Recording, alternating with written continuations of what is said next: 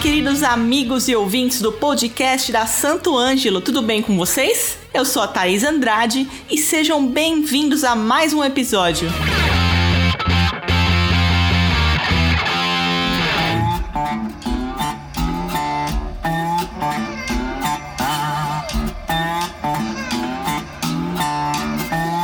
Hoje, no nosso podcast, vamos falar sobre um novo gênero da música sertaneja, o queernejo. Bateu a curiosidade de saber o que é isso? Vem comigo e com Gabel e Gali Galó que vamos te explicar.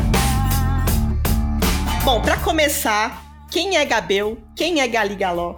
Contem para os nossos ouvintes um pouco sobre a história de vocês, a história na música de vocês. Ai, nossa, é muito difícil responder essa coisa de quem é Gabel e tal, porque eu acho que Gabel é, para mim, ainda é um processo assim de descoberta, né? Porque eu sempre tive muita ligação com a música desde que eu nasci é, por conta do meu pai e tudo mais. Mas eu acho que eu venho me descobrindo musicalmente, profissionalmente, assim, no mercado da música recentemente. É, coisa de dois, três anos. E eu acho que hoje eu posso dizer que sou um cantor sertanejo, queernejo, ou sertanejo LGBTQIA, como as como as pessoas preferirem chamar também, que tá nesse processo de fazer as pazes com as minhas raízes, assim, de olhar para trás, para tudo que a música sertaneja representou um dia para mim, de, de uma coisa mais opressora, assim, desse lugar é, viril, do homem másculo, do homem macho da roça, né? Que durante muito tempo me assustou muito e, e foi me jogando para fora, assim, desse, desse universo. E agora eu tô tentando meio que ressignificar essas coisas, esses símbolos,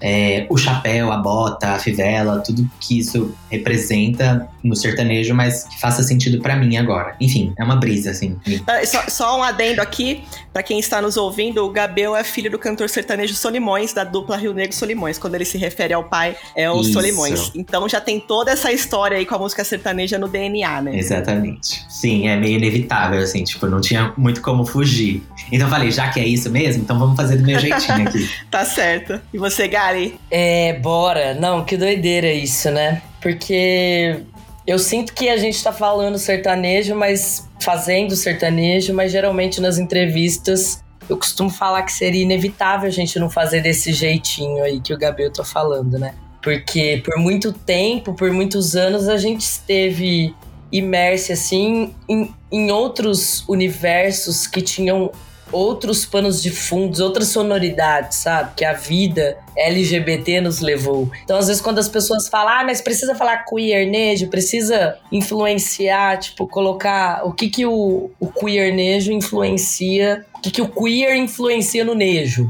né? E aí, tipo, tudo.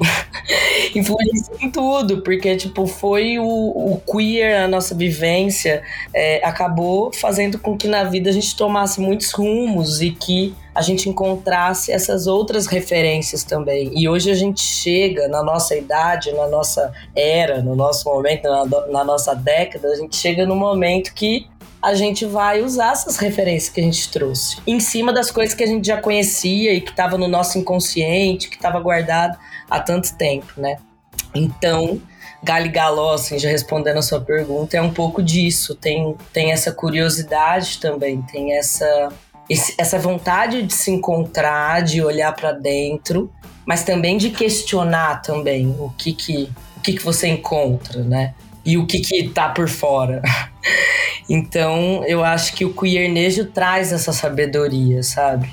Então, eu acho que é um pouco disso também. Galigaló é, é essa vontade de se descobrir e de descobrir essas, essas referências, como que ficam essas referências externas de encontro com, com o que tá dentro, sabe? De Galigaló. Eu acho que é um pouco disso. Acho que eu brisei também um pouco, mas é, é, é tipo. Não, perfeito. Mas eu acho que é isso. Eu acho que quando fazem esse tipo de pergunta pra gente, ah, o que é HB, o que é Galigaló, eu acho que não passa de brisa mesmo as respostas. E, e tá tudo bem. Mas, mas é claro, é pra, gente, é pra gente saber no que vocês sentem de verdade em relação à música. Isso que é importante. E vocês já responderam uma segunda pergunta que eu ia fazer, que é o que é o queernejo. Então explica pra gente como que surgiu, né, esse novo, essa nova cena, esse novo conceito, né, sertanejo, de quem que foi a ideia e também quem são os artistas que fazem parte dessa cena. Eu acho importante a gente fazer um parênteses aqui, meio que explicando basicamente o que seria o queer, né, Mig? Porque eu não sei se todo mundo também tá muito familiarizado. Pode Pode explicar isso se você quiser. Fala, que ninguém mais vai saber que nós que inventou. Daqui a pouco, o povo agora vem fazer entrevista comigo, fala assim: e quando você viu que a palavra queernejo surgiu, não sei o quê, o que, que você sentiu? Falei, não, querido, você não tá entendendo. A palavra não é que a palavra surgiu, a gente. Foi a gente que fez. Era tudo mato. Isso aqui era tudo mato. É aqui, quando eu cheguei aqui, era tudo mato isso aqui. Entendeu? Dei muita enxadada aqui. Eu e Gabel, assim, precisamente, junto com a Alice, depois no Fivela Fest, que é o, o, o, festival que a gente criou de queernejo, que trouxe à tona esses artistas, esses outros artistas. Então, foi uma criação nossa, nasce em São Paulo em 2019. Eu já conhecia Gabel, Gabel não me conhecia. Alguns amigos já tinham mandado, na época eu tava escrevendo caminhoneira e. Mas eu tinha feito caminhoneira de uma forma meio zoeira, assim, eu tinha feito com uma outra banda. E aí meu melhor amigo virou pra mim: por que você não coloca isso em Gali Galó? Falei, nada a ver, Galigaló é sério. É super. Mig, amor rural, amor rural também veio ah assim. Você sabe, né? Que amor rural, amor rural surgiu de uma zoeirinha entre eu e meu namorado aqui. É uma coisa que eu sempre conto, essa história. De tipo, ah, é, a gente começou a namorar, a gente começou a ficar, ele descobriu, né, que eu era músico também, que eu compunha e tudo mais. Ele se jogou um pouco nesse universo assim e deu uma de compositor ali, na zoeira. Quando a gente viu, o negócio tava sério. Que doideira. É tipo isso, tipo, não é uma coisa. E o humor também faz parte dessa história, eu acho, do queernejo. Não porque LGBT é povo animado, não é isso mas é porque o humor é a única forma da gente lidar, acho que, com todas essas indifer com essas indiferenças, injustiças e tal. O humor ele chega em muita gente, né? O humor é uma forma de, de... e o humor tem no sertanejo também. A gente tá falando Vamos pegar Solimões, meu Deus. É tipo. A gente fala de música caipira, da música caipira lá atrás, tipo, muitos deles, né? Nossa, as modas de viola é, é, é muito. É, eles né? cantavam em circo, então também era um lugar propício, assim, pra, pra brincar com o humor também, né? Tipo, então uhum. eu acho que. Não, e, e, e, o humor abre portas, né? Sim, sim. Eu acho que é o que Gali fala. A gente consegue falar sobre coisas sérias a partir do humor. A gente consegue questionar algumas coisas a partir do humor, que talvez por um outro caminho, se a gente quisesse por um outro caminho, a gente talvez não conseguisse estabelecer esse debate, esse diálogo, assim, que a gente tá tentando. E ainda estão falando, eu escuto, eu escuto gente falar ainda nas entrevistas. Por que, que o queernejo é tão embativo? Por que, que a gente não apareceu mais como feminejo, de uma forma mais leve, não falando tanto de feminismo? Tipo, eu já recebi esse tipo de pergunta, fiquei assim, chocado. Mas. É que, sinceramente, eu acho que não tem como, sabe? Eu acho que não tem como a gente suavizar isso. Exato! A minha resposta foi essa. Não tinha como teria sido diferente. Não tem é. como suavizar o discurso. É, tipo, porque era perigoso, assim, eu acho, a gente cair num lugar de humor, de entretenimento para héteros, entendeu? Então, se a gente chega mais incisivo, assim, falando é isso aqui que eu tenho para oferecer, é isso aqui que eu sou e é isso aqui que eu vou fazer quanto artista, as pessoas, algumas vão se assustar, algumas vão achar absurdo, outras vão achar incrível, sabe? Então, acho que não tinha como ser de outro jeito mesmo. Mas enfim, acho que a gente não respondeu a pergunta até agora. É, o que é Queernejo e quem são os artistas também que fazem parte da cena. Ah, é verdade. Aí nessa a gente juntou eu fui conhecer o Gabi, eu tava fazendo caminhoneira, que também tinha esse tom de humor. A música fala, sou caminhoneira, porque caminhoneira, na época, eu na minha vivência lésbica, que eu tive muito antes de entender uma pessoa não binária, também tem esse negócio do humor, né? De. Saber se eu sou sapatão? Então eu sou sapatão mesmo. Do mesmo jeito que o Gabi usava o POC nele, trazia essa e aí, combinamos de nos encontrar nasce em São Paulo.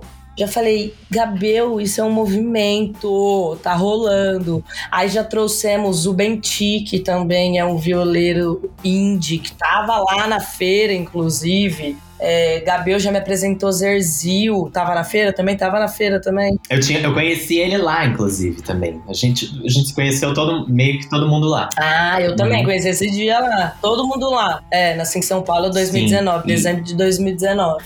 E eu, muito doide, que já tinha lançado a Cela no nasci em São Paulo. Eu já tava assim, gente, essa feira é ótima para lançar projeto, bora lançar alguma coisa. Já cheguei com adesivo do Fivela Fest, com a arte tudo errada, mas pelo menos estava lá. Um protótipo do, do logo. um protótipo. e, e, o, e o festival, eu participei, inclusive, com um dos artistas, o Zerzil, né? E foi totalmente online, né? Começou, já entrou a pandemia. Como é que foi isso? Sim, aí logo nasci em São Paulo, que não tava em pandemia, a ideia reverberou, lógico, todo mundo amou quando a gente falou, ó, oh, o primeiro festival queernejo do Brasil. Queernejo? Como assim queernejo? Como assim? Tipo, amaram. Amaram. Uhum, o nome é maravilhoso. É, então, aí, tipo, vamos fazer o festival? Bora fazer o festival. Aí juntamos toda essa galera. Gabriel também falou da Alice Marconi. Falei pra Naira, que é uma amiga compositora de sertanejo, ela toca inclusive na Mulamba. É, ela ficou doida, porque ela compõe muito sertanejo, uma puta compositora de sertanejo. Ela, meu, eu quero participar de alguma forma. É, a gente, a gente foi juntando uma trupe, assim, de artistas, produtores, pessoas dos bastidores, cantores, enfim, tipo, várias pessoas que foram topando, assim, participar dessa. A gente começou a arquitetar o festival presencial, que seria é, aqui em São Paulo, na áudio, mas aí logo veio a pandemia, a gente teve que replanejar tudo, recalcular a rota. Mas olhando assim agora para trás de como rolou o festival, eu acho que foi interessante que ele tenha sido online, sabe? Porque eu acho que talvez naquele momento a gente não tivesse um público tão expressivo assim, presencialmente, sabe? Sim, e na internet eu acho que chegou mais para mais pessoas, assim, a gente teve uma, uma audiência muito interessante que eu não esperava, fiquei até surpreso. Nossa, nem eu, impressionou também. E foi no YouTube, tá lá, cinco horas de festival, de programação, de mesa de, de debate, de, enfim, de muito conteúdo, assim que rolou só porque rolou online. Foi um dos primeiros testes online. A gente tava meio perdido. Como assim online? As lives? Como assim live? Foi muito desafiador. Aí cada um gravando o seu show do jeito que, que podia. Uns no estúdio, uns em casa, uns com banda sem banda. Um caos. Mas assim, no final tudo se conversou e tudo ficou perfeito. e nessa veio Mel e Caleb também. Mel e Caleb é a primeira dupla queer neja Brasil, que inclusive nasceu no Fivela, com a produção da Anaíra, essa nossa amiga compositora, que não queria ser artista. Ela falou: Eu quero compor e quero fazer um artista. E agora, inclusive, a Naira é quem tá vendendo os nossos shows. Ela criou um selo, Lita Records, que tem Gabriel, que tem Garigaló, que tem Mel e Caleb. Nossa, incrível. O negócio tá crescendo sem parar. Sim. E estamos aí com turnê, né? Menos com alguns showzinhos marcados por enquanto. Pois é, temos três shows marcados juntos. E juntos, assim, cada um fazendo seu show, hora mesclando, se apresentando junto, hora cada um com seu show, que é muita ideia do circo também, né? Eu, só que assim, eu quero um motorhome. Meu Deus.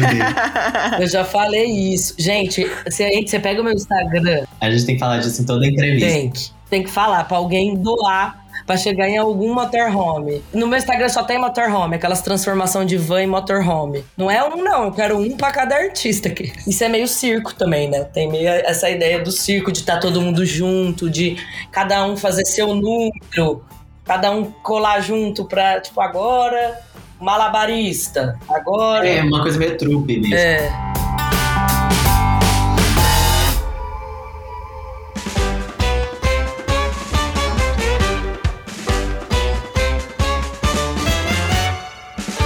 falaram das, das músicas, de composições, do humor também. Vocês também compõem as músicas? E como que vocês definem as temáticas das músicas, além né, do humor que vocês já falaram? Para quem não conhece, depois procurem conhecer o trabalho de todos. É incrível, tem músicas que falam sobre tudo, né? Então, como que vocês definem essas temáticas e quais são também as referências musicais de vocês? Olha, eu particularmente, eu tenho fases, assim, de composição. Então, eu tive um momento muito fértil, muito criativo, assim, no momento que eu tava compondo as músicas do meu álbum, Agropop, que eu lancei em 2021. E foi uma coisa louca, assim, uma atrás da outra, sabe? Tipo, eu tava num momento que uma música puxava a outra e eu tava mergulhando nessas referências do sertanejo antigo, eu tava muito imerso, assim, nessa coisa de estudar mesmo, pegar livros, assim, e documentos e estudar o que, que a música sertaneja foi nos anos 20, nos anos 30. Então, tipo, eu fiz um apanhadão assim, e a partir disso, é, vendo também como o sertanejo conversou com outros estilos musicais, como a música country, como a música latina, a música mexicana, paraguaia, enfim. É, a partir disso tudo, eu acho que eu consegui estabelecer quais eram as temáticas e os assuntos, os temas que eu gostaria de abordar no meu primeiro álbum, que é o Agropoc. Então, o Agropoc ele é basicamente isso, um apanhado de várias coisas que o sertanejo ofereceu em algum momento. Agora, com o álbum lançado, eu tô eu me encontro num desafio assim de tentar estabelecer outras outros meios de, de compor, encontrar outras temáticas, tá sendo um desafio para mim ainda, assim, tipo, tentar visualizar outros projetos concretos. Assim. Eu tenho muitas ideias na minha cabeça, muita coisa borbulhando aqui, mas é, nada que seja muito tipo, ah, é isso aqui, é por esse caminho que eu vou seguir agora, sabe? Vai fluindo no meio do caminho, né? É, vai fluindo no meio do caminho, assim como foi com o primeiro álbum. Então eu acho que. Eu também não gosto muito de ficar me pressionando, assim, de tipo, não, preciso compor isso aqui, vou sentar e compor agora. É, já tentei fazer isso, às vezes eu até me frustro, assim, não é legal. Mas eu sei que uma hora ou outra vem alguma coisa, sabe? Vem aquela brisa do artista mesmo, assim, aquela inspiraçãozinha. E, e, acontece, assim, tipo, meio, meio louco. Ah, isso é muito louco. Vou, vou, vou contar do. Começar pelo grande diferença também, uma outra diferença entre o sertanejo e o queernejo. Que é que todos os queernagers são compositores, são autores né? E nem todos os artistas sertanejos são compositores. Então isso é uma coisa muito doida. Então as narrativas são bem autorais, digamos assim, bem pessoais, autorais. E foi como você falou, adorei que você falou. Tem música de de tudo. tipo assim, tem música que fala, assim, eu falo muito de amor. Eu ainda não lancei meu disco, vai ser o primeiro disco que vai ser lançado em julho. Eu já lancei algumas músicas do disco, né? Inclusive, Thaís já gravou em várias. Gabriel dirigiu as segundas vozes. Assim, tá em casa, gente. KKK. Até falei pro Gabriel, falei pro Gabriel hoje que ele foi ensaiar o show lá. Falei, já pode cantar aí as minhas músicas, porque ele sabe todas, né? Porque ele abriu vozes de todas. E tá aí, sabe, a sanfona de todos, acordeão de todos. Então tá em casa. tudo, tudo família. Mas as minhas referências são muito é, variadas, assim. Foi muito que eu ouvi. Tinha muito da viola caipira. Primeiro foi a partir desse ponto que eu comecei a fazer aula de viola caipira. Já tocava violão há muito tempo, mas a viola caipira ainda não. Aí eu comecei a fazer aula na Tom Jobim e comecei a descobrir um monte de linha melódica, assim. Tipo, as harmonias me traziam linhas melódicas. Eu nem... O professor até ficava bravo que eu não ensaiava muito bem lá os trends que tinha que fazer direito na viola. Tipo assim, não era tão instrumentista, sabe? Ficava pensando mais no lance de na canção, tipo, nossa, que acorde louco, já tô pensando isso aqui, isso aqui. Foi onde eu compus Caminhoneira, né? E aí que veio, eu já tava tentando mudar do indie rock, que era o que eu cantava antes, tentando encontrar o sertanejo. Aí também veio, igual o Gabriel, um monte de referência. Veio a música primeiro de raiz, depois veio. Nossa, gostava muito de Bruno Marrone, Rio Negro Solimões, tinha essa, essa fase também. Aí veio o Feminejo, que também gostava. Mas eu tava mais escondidinha ali na música independente, assim, da cena de São Paulo, né? Morei muito tempo lá, enfim. E aí esse reencontro foi a partir da viola caipira, acho que foi o start, assim. Até que eu comecei no violão também compor músicas que eu sempre quis compor, na verdade, tipo. Então, tem a ver muito com, também com Sidney Magal, tem muito a ver com Reginaldo Rossi, eu gosto muito do brega também, tipo, coisas que misturam, assim. É, é, difícil, assim, porque, Exato. porque apesar de, de todos nós estarmos fazendo, né, parte do mesmo movimento e tal, é, eu acho que cada um tem uma, a sua referência também bem bem clara, assim, sabe? Eu acho que Gali, como falou, tipo, bebe muito do brega, assim. Eu escuto muita música country norte-americana, assim, gosto muito de Shania, Orville Peck, essas coisas que, enfim, me inspiram muito também. Enfim, eu acho isso interessante no queernejo, ver como a gente consegue buscar referências em lugares muito diferentes e tá fazendo uma coisa meio em conjunto, sabe? Legal, várias referências. Então, só ouvindo para vocês conhecerem, pessoal. Dá play aí, deixa rodando inteira. E como que é a, a relação e também aceitação do público e artistas do cenário sertanejo tradicional que a gente conhece em relação ao queernejo? Olha, eu não vejo, eu não, eu não tenho muito um termômetro ainda, assim, sinceramente, para saber o que o, o grande mercado sertanejo, os artistas grandes do sertanejo acham, pensam assim sobre o que tá rolando, sobre o que a gente tá fazendo, porque eu nunca vi muitos deles falarem sobre. Tipo, eu acho que isso ainda não não chegou lá dessa forma, entendeu? Acho que alguém já deve ter ouvido, já devem ter indicado, já devem ter comentado e tal, mas nada que eles tenham vindo publicamente assim falar sobre. Então é meio difícil pra gente mesmo ter esse termômetro, assim, de tipo, se estão aceitando bem, se não estão aceitando, se estão achando bom, se estão achando um absurdo. Ah, se estão achando um absurdo. é, porque tem isso, tem isso também. E é, tem de tudo. É, muita gente acha um absurdo, amigo. Não é tão difícil esse termômetro, não, viu? Tô te falando. Não, tô falando do. Eu tô falando do, dos artistas. Ah, tá. Ah, dos artistas do circo. Mas assim, de, de público, é, eu particularmente tive uma surpresa bem positiva, assim, no começo, ali, quando eu lancei Amor Rural. É, porque teve uma certa repercussão, muito também por conta do meu pai, porque as notícias começaram a replicar é, de que o filho do Solimões estava lançando um sertanejo gay, né? Então, tipo, era isso, então deu esse burburinho. Obviamente, eu angariei um, uma galera que né, veio até mim realmente achando aquilo uma baboseira, um absurdo, que Tião Carreiro tava se revirando no túmulo, coisas assim. Isso é ótimo. Sim, essas coisas que para mim hoje são engraçadas. Tipo, eu não consigo levar isso a sério, sabe? Mas eu também tive uma, uma surpresa boa de ver uma galera que já era consumidora de música sertaneja, já era fã do meu pai, por exemplo. É, pessoas mais velhas, assim, principalmente mulheres mais velhas, que ouviram muito meu pai nos anos 90 e tal, falando coisas do tipo, ah, eu sou, já era fã do seu pai e agora eu sou sua fã também. Então eu tive essa surpresa também, sabe? Tipo, então eu, eu procuro me apegar mais nessas coisas, mais no, no que as pessoas têm de bom para me oferecer, já que eu acho que eu estou oferecendo coisas boas para elas também. Então, eu eu tento me apegar nessas coisas boas. O que não é muito agradável, a gente vai deixando pra lá. Às vezes, porque às vezes também dá. Ó, não tem paciência de, de ouro também, não. Às vezes dá vontade de. Às vezes dá vontade de responder umas coisas. Mas a gente coloca na balança para ver o que vale ou não a pena. Então, eu tenho respondido isso. Parece que é mais fácil a galera do do queer entender o Nejo do que a galera do Nejo entender o queer. Eu sinto muito mais abertura da nossa galera em, em começar a ouvir sertanejo. Ah, só comecei a ouvir sertanejo por causa de vocês. Sei o que, eu ouço, sabe? Eu ouço muito isso. Só que do lado do que o contrário, do outro lado a gente é piada. Eu sinto que é uma coisa assim.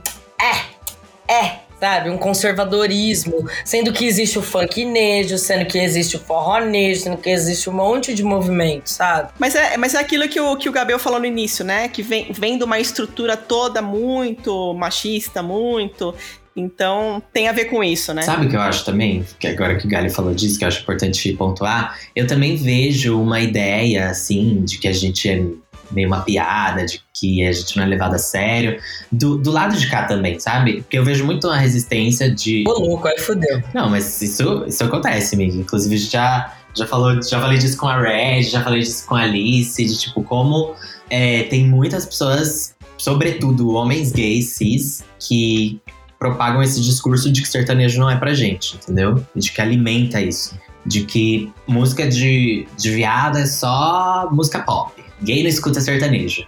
Coisas assim, entendeu? Então tem essa resistência do, dos dois lados, eu acho. Ah, eu não duvido não, viu? Porque agora eu me lembrei de um caso triste, triste que foi do Popô Vaz, que foi um homem trans. Teve a sua vida tirada pela comunidade, principalmente dos gays, dos homens gays cis. É, então, eu acho que a, acontece isso assim de de ter essa resistência. Eu entendo essa resistência em relação ao sertanejo, obviamente, porque eu tive muito essa resistência durante muitos anos da minha vida. Eu acho que às vezes as pessoas têm essa dificuldade de dar uma chance mesmo, assim, pro que, que a gente tá querendo propor, pro que a gente tá querendo falar.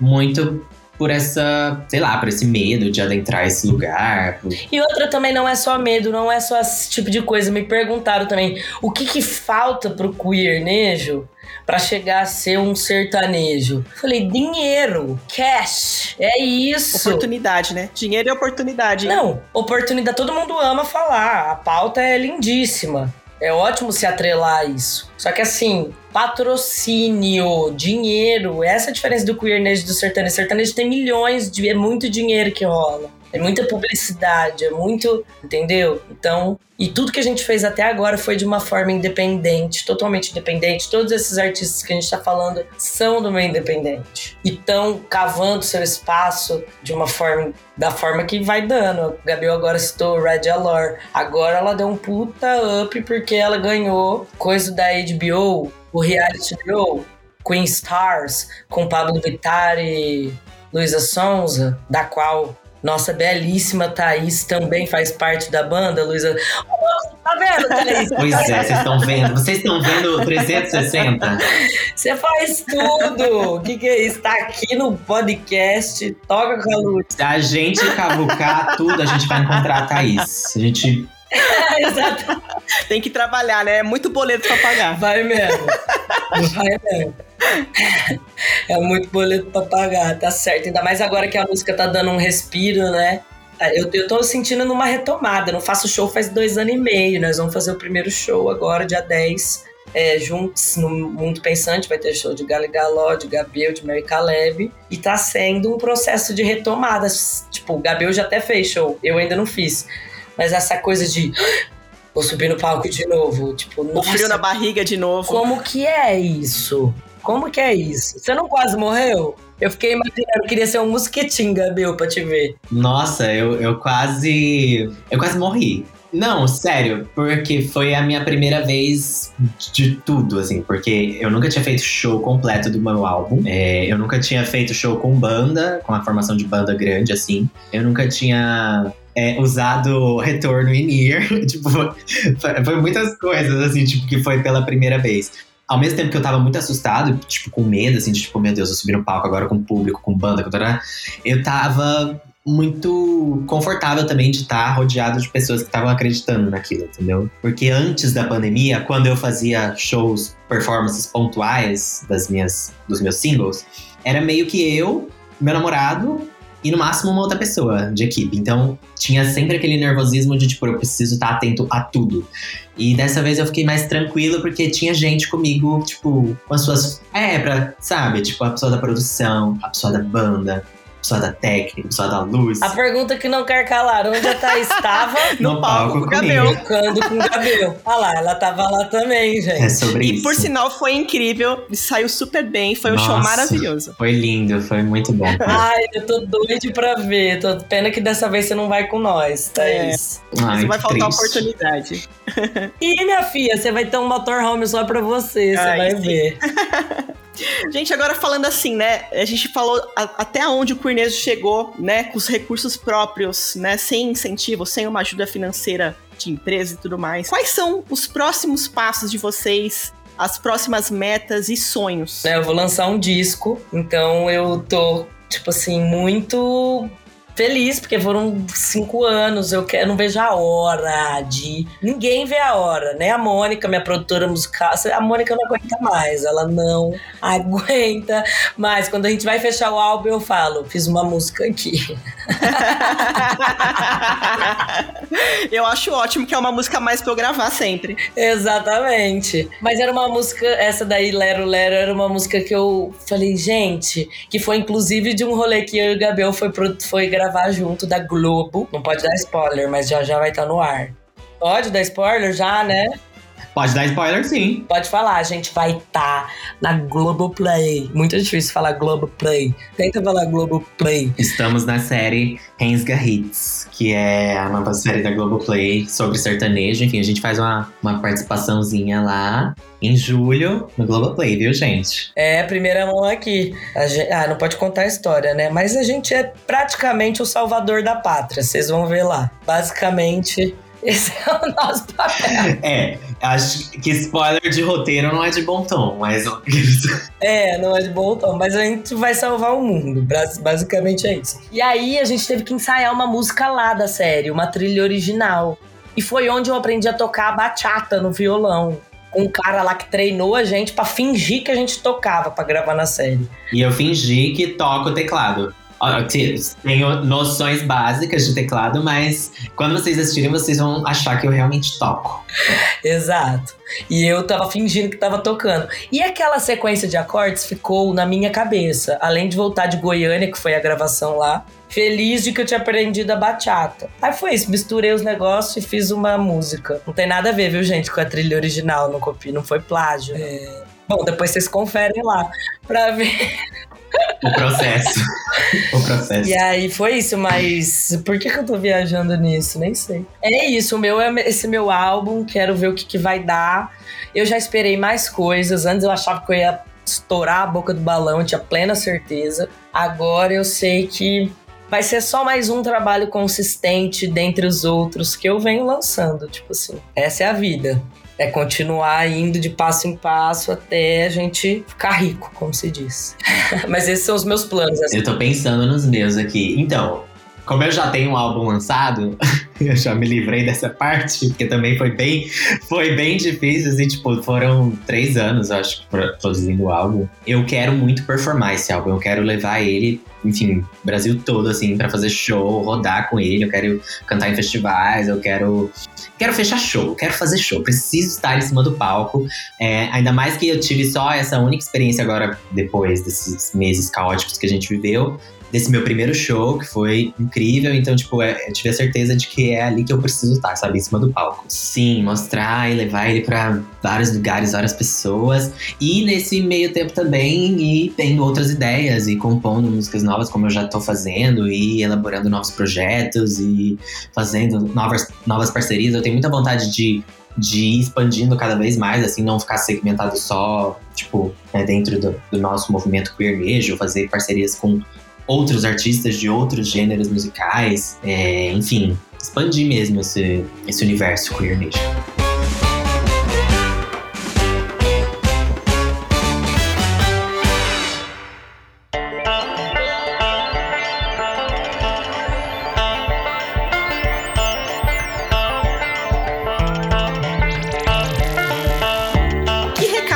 Poderiam deixar, ou dica até, para os nossos ouvintes, que a maioria do nosso público aqui é músico, é, aspirante em música, tá começando a tocar ou já toca. O que, que vocês podem deixar de recado para essa galera? Que às vezes fica ali, ai, ah, não sei se eu vou tocar, se eu vou cantar. Não sei se meu conselho é bom.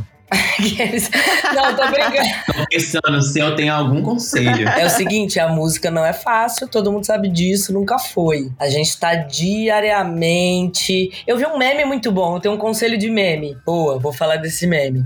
A dica era: não basta ter talento. Não é sobre ter talento, é sobre acordar todos os dias e fazer o que deve ser feito. Era pra ser um meme engraçado, mas eu levei a sério, interpretei a sério. Tipo. Não, mas é real, né? Tipo, porque eu acho que a pessoa que tem o talento e. A, ah, pronto, tem um talento, pronto. Assim, não, não vou praticar, não vou, não vou me dedicar, o talento vai, vai virar um nada também, né? Tipo. Nem só praticar, é muito louco isso. Hoje, o artista de hoje em dia, não sei quem que me falou isso, mas foi alguém importante, que decidia coisas importantes. E hoje em dia é mais fácil você transformar um influencer em músico do que um músico em influencer. Então, tipo assim, é, as redes estão aí, o metaverso tá aí. O metaverso tá aí, são muitas outras camadas de tecnologia que a gente vai estar envolvido. E quanto mais a gente lutar contra, mais a gente não é ficar para trás, mas mais a gente vai ser engolido, assim, sabe? É, eu acho que a dica que eu dou é ter paciência e tentar minimamente, assim, tipo, adentrar essas coisas novas que vão surgindo, porque a gente vai acabando ficando meio dependente, assim, dessas, né, tipo, de redes sociais novas, de formatos novos de conteúdo, de maneiras novas de impulsionar o nosso trabalho. Então, eu acho que a gente tem que ir fazendo esse movimento de adaptação também, assim, por mais que, até pra gente, assim, é muito difícil também, tipo, o TikTok, por exemplo, pra mim foi um desafio. Eu demorei muito tempo pra entrar, assim, no, no flow ali do TikTok, sabe? Tô tentando ainda, mas tá dando certo. Mas é isso, assim, às vezes é trabalhoso, é cansativo, é desgastante. Às vezes tem dia que dá muita preguiça de tipo, meu Deus, não quero gravar nada, não quero aparecer, não quero aparecer. Mas às vezes é necessário, né, também. A gente também trabalha com a nossa imagem. A gente precisa, às vezes, pensar como um emprego tradicional, que a pessoa levanta e cumpre todas as horas daquele dia às vezes a gente também precisa ter essa disciplina, que às vezes a, o, só o talento, só a vontade, isso acessa, então a gente precisa da disciplina para seguir em frente, né? Pessoas que, que se dão bem, que eu conheço na música, são disciplinadas assim, é fato, são talentosas, mas são disciplinadas. Mais disciplinadas do que talentosas. Porque é muito foda, você vai mexer com, tipo assim, pessoas da música, hoje em dia isso tá ficando cada vez mais, cada vez mais é fato. Tipo, uma pessoa dá trabalho, você vai procurar outra, entendeu? Tem que tudo fluir. Se cada um cuidar de si, se cada um cuidar do seu compromisso, e olha que a gente tá falando de música, a gente tá falando de arte. Aí é que tá. Mas precisa de muita disciplina para fazer arte. Aí é que tá o negócio. Principalmente num país chamado Brasil. Então, assim também, outro conselho é isso. De grão em grão, um grão, a galinha vai enchendo papo, né? Você vai lá, solta um produto. Aquele produto, que é o seu catálogo, até pouco tempo atrás era show que dava mais dinheiro. Nosso catálogo, que é o quê? Nossas composições, nossas músicas, vão estar tá com a gente para sempre para sempre vai pingar dois centavos na nossa conta, entendeu? Por causa daquelas músicas, daquelas composições. Então, esse legado, se você prepara com consistência, e isso significa direito autoral, um pé no saco, vamos entrar em outra burocracia que músico não gosta. Mas então tem as suas músicas geradas, e eu tô falando isso porque eu tô meio bronca, eu tive que gerar tudo de novo os ISRC, falei, não aguento mais, vou pagar para alguém gerar para mim, porque já deu. Porque é isso, é seu legado. Então, depois que compor, registra, vai lá, gera, lança bonitinho, que vai dar frutos lá na frente bem lá na frente. Aqueles... Galera, eu quero muito agradecer a presença de vocês. A gente tá, infelizmente, chegando aqui ao final. Obrigada mesmo pela atenção, por, por compartilhar todas essas experiências, explicar pra gente como que funciona esse, esse novo, esse novo, essa nova tendência da música sertaneja, o queernejo. É, agora o espaço de vocês, para vocês também deixarem seus contatos, redes sociais. Fiquem à vontade. Eu quero agradecer, primeiramente, também o convite. Foi muito bom, sempre bom trocar com vocês, bater um papo, tocar, enfim, tipo, tudo. As minhas redes sociais, arroba eugabel, em todas as redes sociais. Meu canal no YouTube, Sogabel. Plataformas digitais Sogabel. Ouçam meu álbum, Agropoc, que é o meu primeiro álbum lançado no ano passado, 2021. E se vocês gostarem, divulguem aí pros produtores de eventos da cidade de vocês, para me chamarem para fazer um show, quem sabe, na cidade de vocês, gente. Bom, galera, Thaís, obrigado novamente. Foi um prazer estar aqui, muito legal, muito louco. A gente tá traçando tantas teias assim. Tô falando de nós três aqui, tipo, muito louco. Então, sou muito grata. É, nas minhas redes eu tô gali.música no Instagram, arroba gali música no Twitter, olha que loucura e arroba gali.música no TikTok também. E no YouTube, Gali Galó. Ouçam meu clipe, meu último clipe, Amor de Furacão. Tem um ouçam e assistam, né, no caso. E aguardem meu álbum Gali Galó, que vem aí em julho. E shows também, lógico, quero fazer show também. Já tô vendo eu me mudando para São Paulo em breve. Ai, meu Deus. Alguém me segura. Mas obrigado a todos que estão ouvindo também e conheçam o Queernejo e os outros artistas. Venha. as plataformas, as plataformas amam nós. Tem Queernejo em tudo. Joga Queernejo. Deezer, Spotify, resto, pode jogar que tem nós lá. Um beijão e para quem tá nos escutando aqui, até a semana que vem.